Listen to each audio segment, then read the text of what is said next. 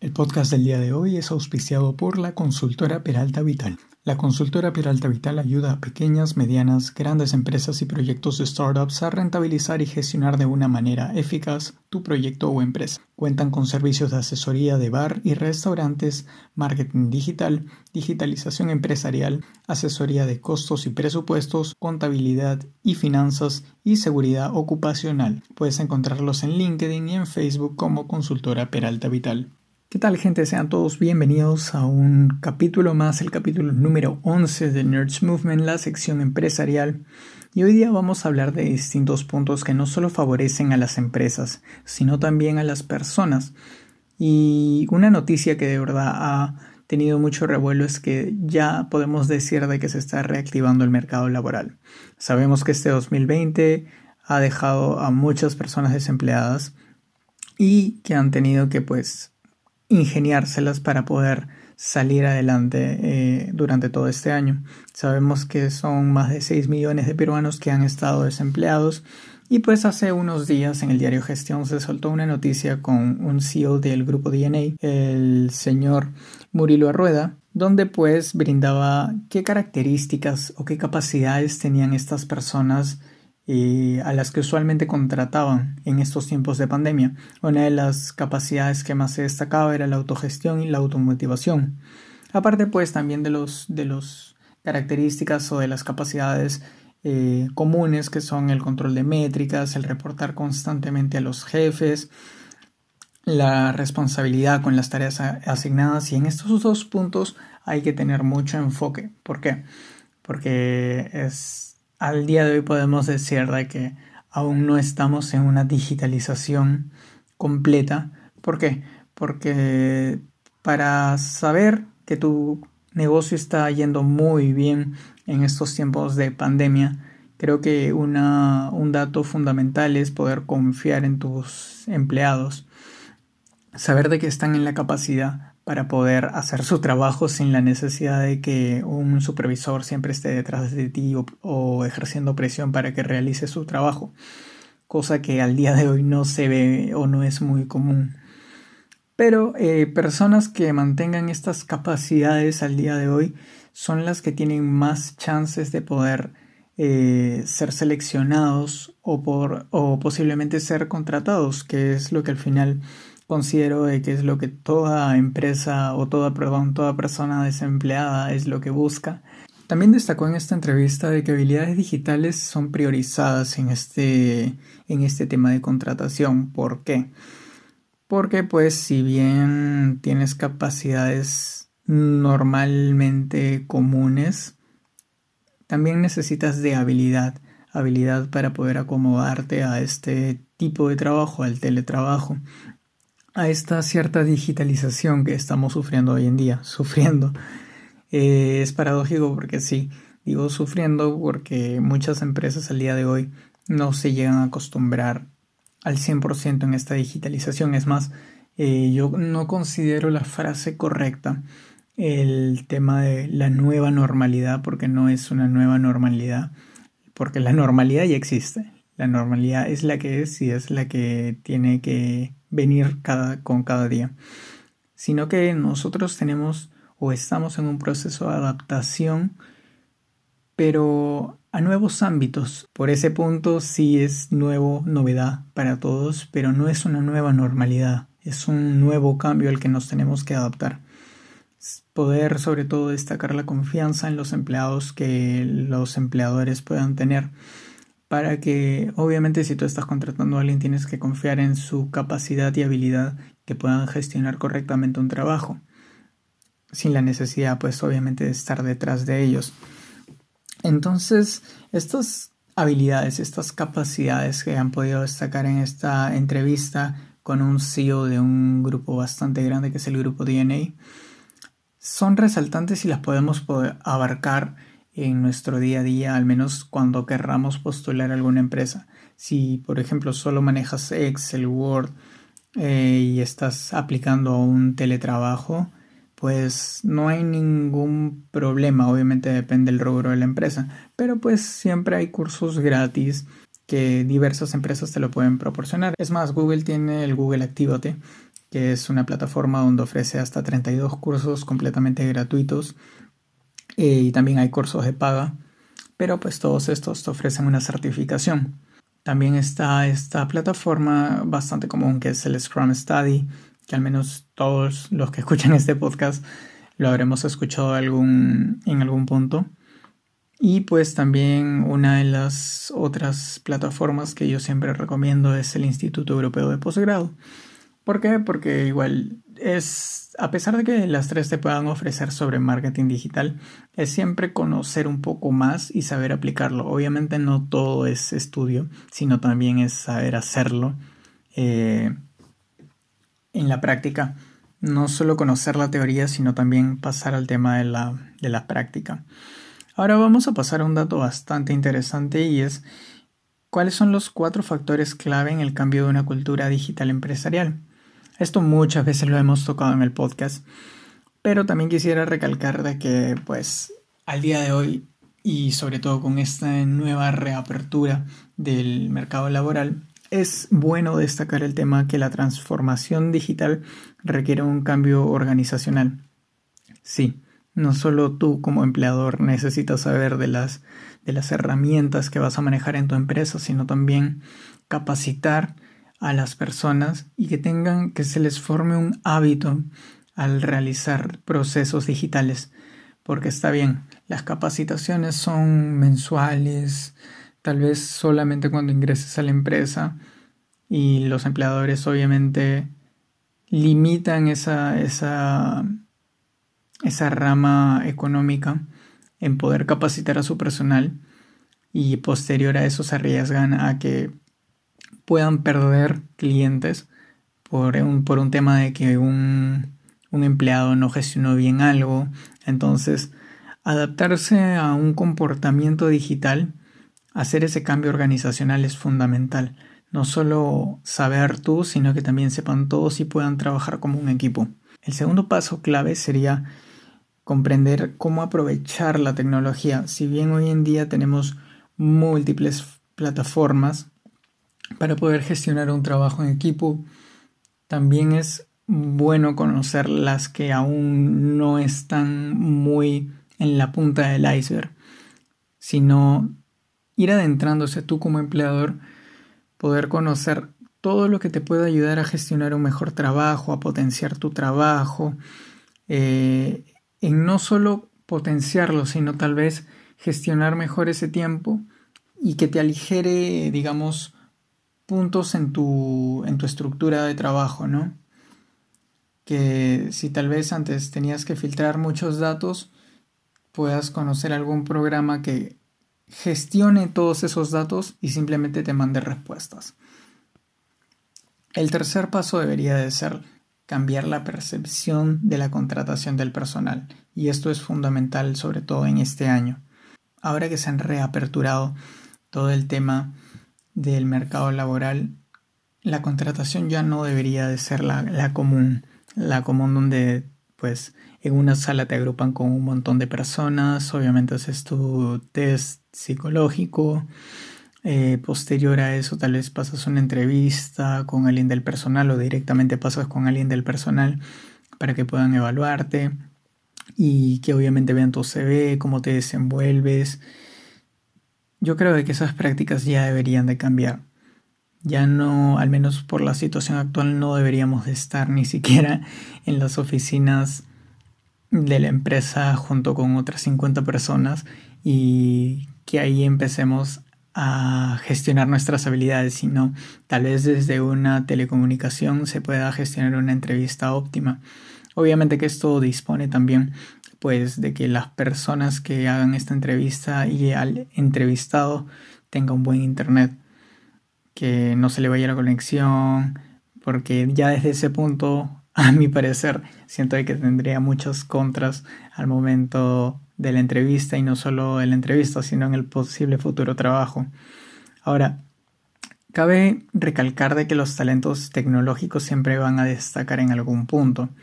Entonces, si tú tienes una buena cámara, si tú tienes un buen equipo y todo lo que te pueda facilitar este tema de la contratación del personal, obviamente que te va a ir mejor, mejor porque obviamente van a ver de que si, por ejemplo, estás postulando a un, a un puesto de marketing donde estás ambientado en que lo normal era visitar al, al cliente, a su empresa, a su domicilio tal vez, ahora tiene que ser por una videollamada. Entonces, qué mejor que la imagen sea óptima. No solo le va a beneficiar esto a la empresa, sino que va a dejar una huella, él como, como consultor de marketing o como empleado de marketing, el que pueda hacer bien su servicio sin una interferencia. Y el cuarto paso clave que considero es que el rol del, del CEO o el CEO eh, debe adaptarse a esta cultura digital. Como ya dije desde un principio, eh, ya no se ve mucho la necesidad de que el, supervisor esté detrás de ti eh, como, en una, como en una oficina respecta, sino de que se le pueda dar más libertad a los empleados, porque está bien, es muy difícil hacer teletrabajo para algunos, eh, tal vez por la presencia de los niños, tal vez porque se cruzan muchas personas al momento que estás haciendo una reunión de trabajo o porque de por sí ya estás haciendo cosas del hogar, eh, ya sea cocinar, lavar, tengas que hacer el tema de las compras, entonces es más difícil distribuir tu tiempo desde casa que tal vez en un lugar óptimo donde simplemente te sientes y trabajes, que debería ser la, oficina común. Entonces, ante todas estas cosas, no solo el personal se tiene que adaptar, sino también las personas, los supervisores, los CEOs, se tienen que adaptar a poder gestionar este nuevo equipo de trabajo que van a tener en estos posibles dos años o un año o tal vez a lo largo, bueno, de que va a quedar hasta, hasta finales del 2020 es un hecho pero no sabemos cómo se va a desarrollar el 2021, si tal vez se reabran las oficinas o simplemente nos quedemos con el teletrabajo, que para mí sería algo óptimo, ya que facilitas muchas cosas. Aligeras el tráfico, eh, distribuyes hasta cierto punto mejor tu tiempo, tienes más cosas por hacer, o tienes, mejor dicho, el día más libre. Entonces con todas estas cosas ya podemos ver que hay un nuevo panorama que ya está con nosotros. Ahora, si tú eres una empresa, te voy a brindar cuatro pasos para lograr un acuerdo exitoso. Esto obviamente al día de hoy se ve muy difícil para los proyectos de startups. ¿Y por qué? Porque tal vez no saben cómo dirigirse al cliente, cómo llegar al cliente y una vez que lo tienen, es como que ya, vamos a cerrar el contrato. No, hay muchos pasos tras eso, pero vamos a resumirlos en cuatro. El primero de estos pasos podría ser la valoración, ya que vamos con el tema de la valoración. Este es un principal distorsionador y es por qué, porque las personas que gestionan sus proyectos startups le ponen un valor sentimental al negocio y es muy común. Es más, eso no es malo, pero lo que está malo es también sobrepasar ese valor sentimental y añadirle un valor que no, que no existe, un valor inexistente, que por tal vez creer de que tu proyecto es, perdón, tu proyecto, tu producto, tu servicio es único, deberías de cobrar excesivamente. Entonces este punto es bastante óptimo y no es, no es un tema de gestionarlo, sino de ser autocrítico, de saber cuáles son tus competencias directas eh, qué pasa si es que no cierras con algún cliente o si le das un precio excesivo. Porque, a ver, para valorizar bien un servicio o un producto tienes que... Hay distintos factores y no me quiero ampliar mucho en este tema, pero vamos a resumirlo con las horas que tienes que estar trabajando para realizar este producto o este servicio, cuánto trabajo, cuánto esfuerzo le estás poniendo si es un trabajo, digamos, que tengas que confeccionar una prenda cuánto de electricidad aproximadamente se debería usar, cuánto de tela, todos los implementos, ponerlo para después darle un valor con ganancia.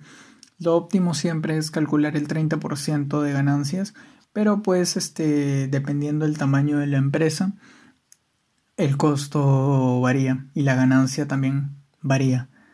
Hay empresas que hasta ponen 200% de, de ganancia, pero esto es obviamente porque el, público lo permite y porque la marca ya es grande y tiene un estándar social. El segundo paso debería ser el acuerdo previo. ¿A qué se le llama el acuerdo previo? Este es un acuerdo preliminar, usualmente llamado acuerdo de intenciones o memorándum de entendimiento u hoja de términos. Se suele incluir los términos y condiciones bajo los cuales se negociará de buena fe el acuerdo final, el plazo que durará las tratativas y en ciertos casos exclusividad en el negocio por un periodo determinado. Lo usual es de que sí, tanto empleado como empleador estructure las pautas con las que va a trabajar a lo largo de este tiempo. Usualmente, bajo mi experiencia, lo que he logrado ver es que lo más óptimo siempre es trabajar un mes con una persona, donde pues vas a conocer no solo el proyecto que tenga o la empresa que maneje, sino también cómo se desempeña saber qué cosas está abajo, qué cosas puedes optimizar y posiblemente agendar un segundo contrato para el siguiente mes. Esto obviamente como freelancer.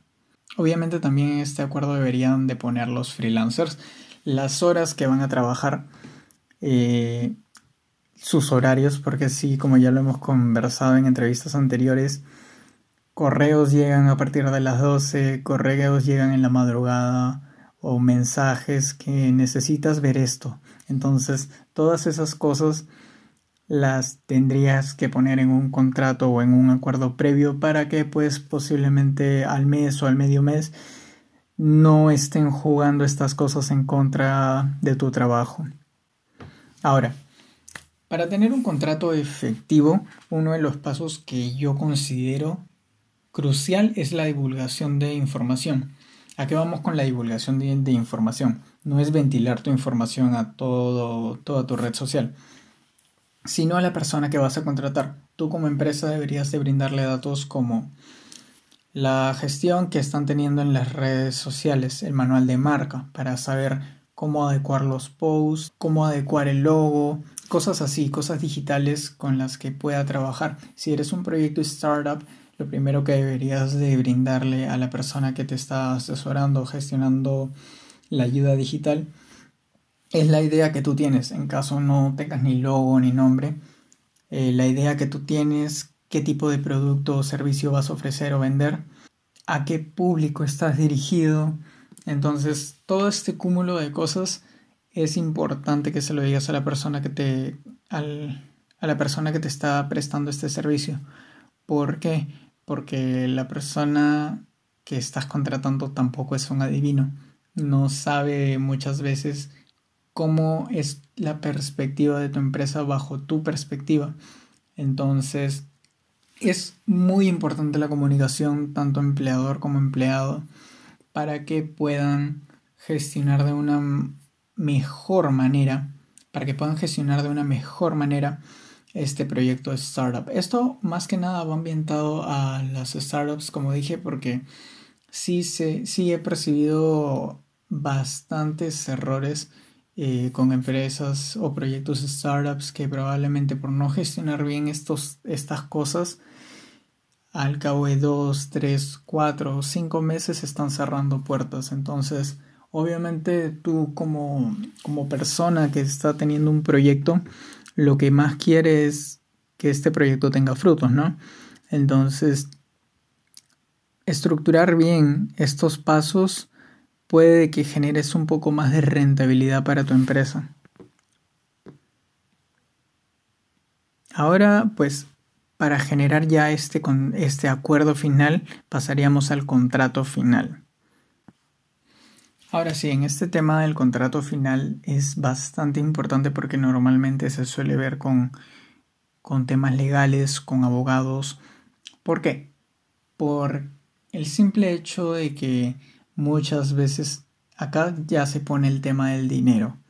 Entonces, saber, obviamente tú como empleador tienes que saber cuántas horas de verdad ha hecho esta persona bajo tu, para tu empresa cuántas horas realmente le ha dedicado al trabajo o si simplemente ha sacado plantillas y las ha adecuado a tu, a tu empresa, ¿no? ¿Qué es lo que usualmente pasa con los proyectos startups? Normalmente gestionan plantillas y las empiezan a adecuar a diversas redes sociales sin importar de que, de que se vea relativamente similar una empresa con la otra. Entonces, es importante verlo esto desde un punto legal. ¿Por qué? Porque no solo por el manejo de, de dinero, sino por saber de que esta persona realmente está haciendo su trabajo y no te está viendo la cara para posteriormente aprovecharse y digamos, ah, ok, ya te cobré tanto, genial, voy a cobrar tanto, pero pues vamos a simplificar mi trabajo. Eh, digamos, ya, ya tengo mis plantillas, ya tengo mis fotos, ya tengo el texto que voy a poner, entonces ya, simplemente hago copio, pego, copio, pego, copio, pego todos los, todos los días del trabajo, ya sea a lo largo del mes, a lo largo de 15 días. Entonces siempre es bueno darle una chequeada al trabajo que están haciendo estas personas para pues posteriormente no tener ningún problema legal ni tampoco personal con, con este sujeto o esta persona que te esté brindando el servicio. Ahora sí, ya, ya tocamos bastantes temas que pueden favorecer no solo a empresas pequeñas o medianas, sino también a proyectos startups o a freelancers. Entonces vamos a tocar un poco el tema de el rubro del entretenimiento. Empresas que sí o sí se dediquen a entretener o generen entretenimiento, tales como los casinos, los bares, las discotecas. ¿Cómo se ve el panorama para estas empresas a lo largo del, de, bueno, del 2020? Ya no, no hay mucho que decir porque ya va a acabar el año y no, no veo futuro para estas empresas. Para el 2021 diría y sería sincero que a partir de mediados del 2021 estén reabriendo el tema de las discotecas. Tal vez en los casinos y en los bares puede ser más factible de que se abra a fines de año o probablemente principios del próximo año. ¿Por qué?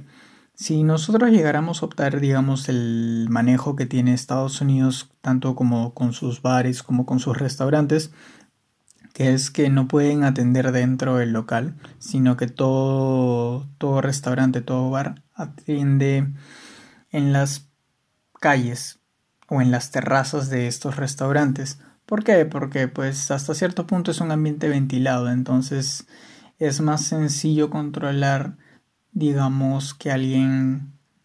Obviamente no nos vamos a poner en el hecho de que alguien esté sin mascarilla y estornude, sino que en estos mismos estornudos que hasta estando con mascarilla puede pasar algo, no hay que descartar nada. Eh, simplemente puede ser más controlable que esté en el, en el aire libre y pues hasta cierto punto Estados Unidos, al menos en Nueva York, están que gestionan todo este, todo este proceso. Está ayudando bastante mm, a la economía, porque obviamente recordemos de que Nueva York es una ciudad bastante poblada, con alto tráfico, entonces todo este tema está ayudando a reabrir las empresas, a reabrir pequeños locales locales que se han visto muy afectados por este tema del COVID. Entonces, sí, ojalá lo pudiéramos gestionar de una manera similar, donde solamente se puedan atender desde las terrazas o que digo, que se cierre una calle y que los locales que obviamente en una calle que no tenga mucho tráfico y haya diversidades de locales que puedan atender a puerta que puedan atender a puertas abiertas o ya sea en las terrazas o en la misma calle para pues facilitar la economía de estas pequeñas empresas o simplemente proyectos o empresas locales, vamos al hecho. Algo fundamental para cerrar ya este capítulo es que si tú tienes un proyecto que lo estás gestionando recién, trata de abarcarlo desde ya a la digitalización. Porque está bien, puede que sea un proyecto muy innovador, pero sí o sí lo vas a tener que manejar desde casa por un buen de tiempo. Entonces, para que no pierdas noción de la idea o para que no pierdas mucho tiempo, trata de abarcar ya mercados digitales, trata de manejar al 100 de 100 las redes sociales, trata de manejar si se puede una página web, para que pues posterior a eso puedas tener una cartera de clientes y gestionar mejor tus ventas. Creo de que esto ha sido todo por el capítulo de hoy. Espero haberlos ayudado al menos un poquito en esta sección empresarial y recuerden que a mí me pueden encontrar en Instagram como Raúl Vital-bajo y a Nerds Movement como Nerds-movement también en Instagram. Esto ha sido todo conmigo y hasta la próxima. Chao, chao.